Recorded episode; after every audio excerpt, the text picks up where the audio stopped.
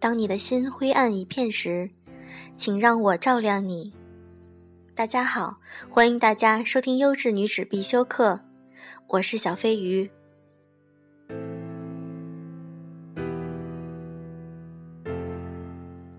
今天想和大家分享的文章是如何说再见。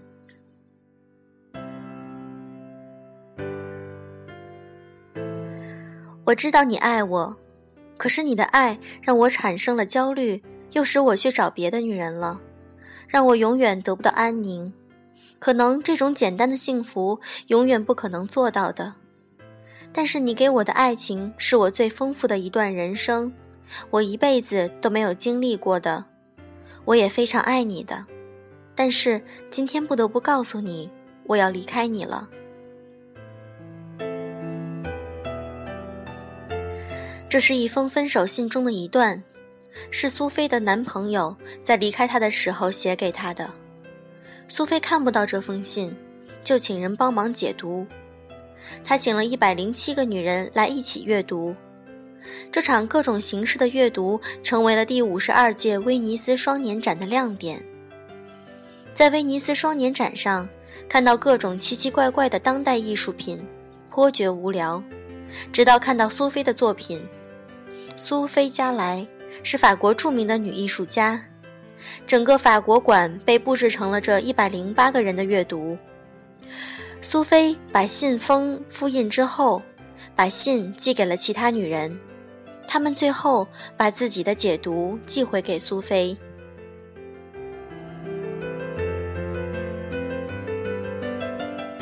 音乐家寄回了乐谱。并把信弹奏成了又欢快又悲伤的曲子。语言学家在上面用红笔挑出了无数语言问题，墙上挂着巨型的油画，有人用奇怪的文字翻译并解读了这封信。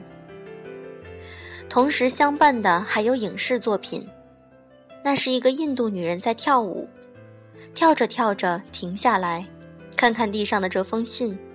继续用跳舞和身上的铃声来解读。穿着日本艺伎服装的女人在昏暗的灯光下用身体语言来表达心碎。已经白了头发的老妇人在堆满古典油画的客厅里，陷入了对信的思索，也可能是陷入了对自己年轻时候爱恋的怀念。披着一头黑色的意大利女人，在空无一人的户外咖啡馆里细看这封信。苏菲的秋意弥漫在画面上，我相信，那也是这个脸带倦容的女人的心境。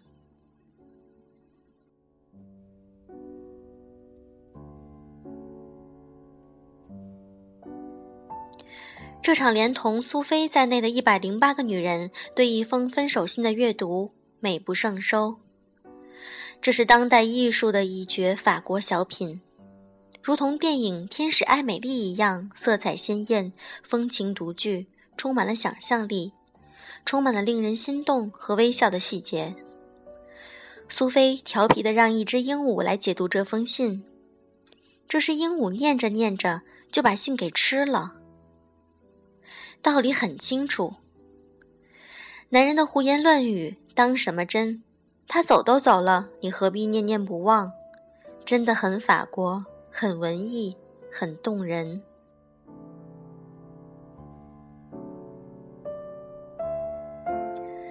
文本创作历来是法国人的钟爱和长项，连分手信都可以写得让人觉得对方还爱着自己。不管发生了什么事。你要知道，我永远不会停止爱你，而且你要知道，从我第一次见到你的时候就开始了，并在我身上延续下去。我知道爱情是不会死亡的，但是今天维系我们之间关系最坏的时刻到来了，一切崩溃了。你和我对于这样一段爱情都无法挽回了。我已走到了极端的状态，就像是一个。牢笼我们所经历的是独一无二的。我原本希望整个事情向另外一个方向发展的好好照顾你自己吧。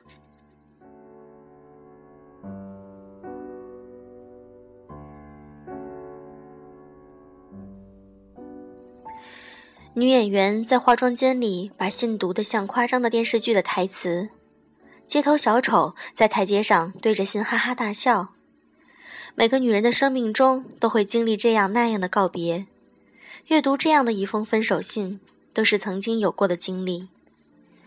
安慰心伤的女友，或者分析那个男人的离去，这是每个女人生活中的必然成分。带着笑，带着泪。带着望向窗外的惆怅，带着缩在墙角的悲伤，带着躺在床上突然哈哈大笑的荒谬，这些都在照片和影像中一一被呈现。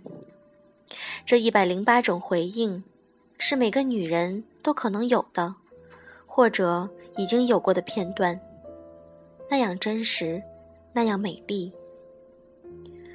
如果说再见，其实。如何说再见已经无所谓，说再见之后的女人的生活是这个作品的美丽之处。情从不长久，可我的生活依然继续，带着他的离别，走向下一次心动，下一次再见。